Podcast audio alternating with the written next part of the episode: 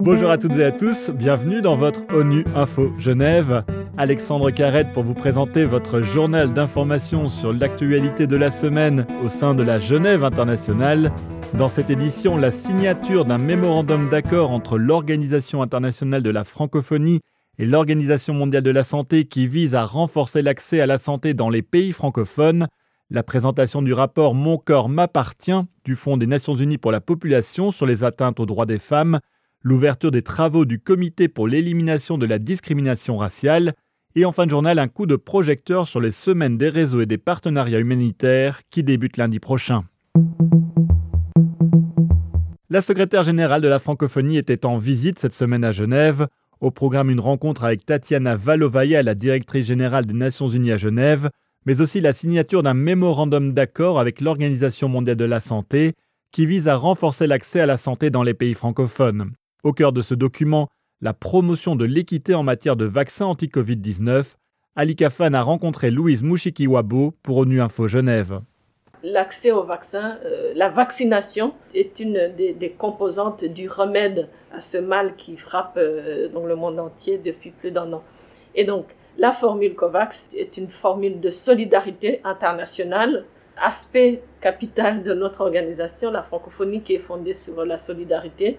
Et nous avons donc euh, été impliqués, moi-même en tant que secrétaire général, mais plusieurs pays membres, dans cette formule qui fait qu'il y a un partage des pays qui sont beaucoup plus nantis du côté de la science, du côté euh, des finances, du côté des équipements, des, mécanismes qui donc transfèrent surtout des pays du Nord vers les pays du Sud. Et donc, cette formule est une formule vitale pour beaucoup de nos pays. C'est surtout pour euh, signaler, au-delà de, cette solidarité internationale, que ce vaccin aujourd'hui est un instrument de solidarité, de collaboration internationale qui, bien évidemment, vu la crise, apporte aujourd'hui, en tout cas, une partie de, de la solution euh, à cette pandémie.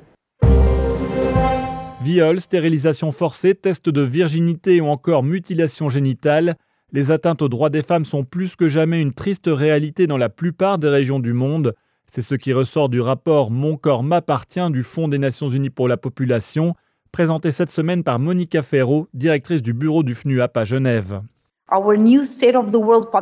Notre nouveau rapport sur l'état de la population mondiale montre que, dans les pays pour lesquels nous disposons de données, près de la moitié des femmes n'ont pas le pouvoir de décider elles-mêmes d'avoir des relations sexuelles avec leur partenaire, d'utiliser un moyen de contraception ou de consulter un médecin.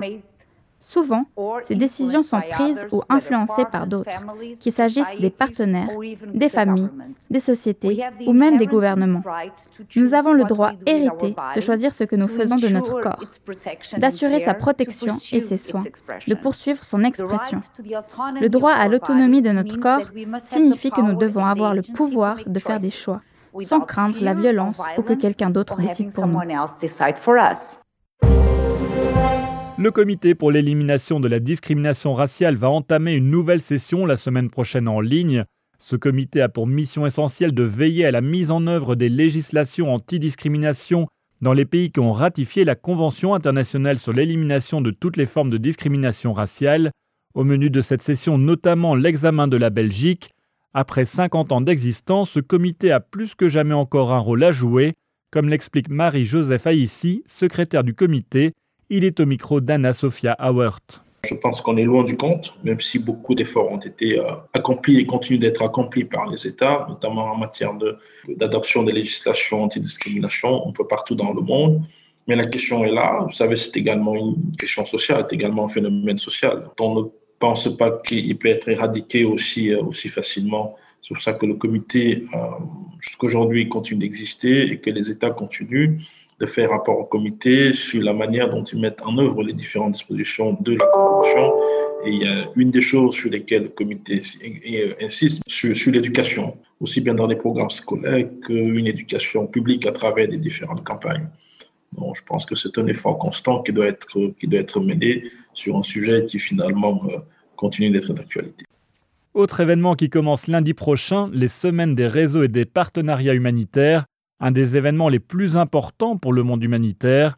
Durant trois semaines, il va rassembler des participants de l'ONU, d'organisations non gouvernementales, d'États membres du secteur privé, de l'armée, du monde universitaire, pour discuter des défis communs dans les affaires humanitaires. Nedja Gougi est la coordinatrice de l'événement pour OCHA, le Bureau des affaires humanitaires de l'ONU. C'était l'une des invitées de la semaine d'ONU Info Genève. HMPW est vraiment un forum ouvert, inclusif et organisé d'une manière horizontale et il s'agit vraiment d'une coalition libre de personnes qui souhaitent investir du temps et de l'énergie sur une base volontaire pour discuter les questions les plus urgentes euh, dans le domaine humanitaire. Et en même temps, c'est aussi une opportunité de parler des valeurs avec lesquelles nous travaillons pour soutenir les personnes pour lesquelles nous travaillons en investissant dans leur autonomisation et leur dignité. Et c'est la fin de cette édition. À la réalisation de ce podcast, il y avait François Soubiguer, à la préparation Anna-Sophia Hauert. Je vous donne rendez-vous mercredi pour l'invité de la semaine. L'actualité des Nations Unies continue sur le site web ungeneva.org et sur le compte Twitter en français ONU Genève. À très bientôt.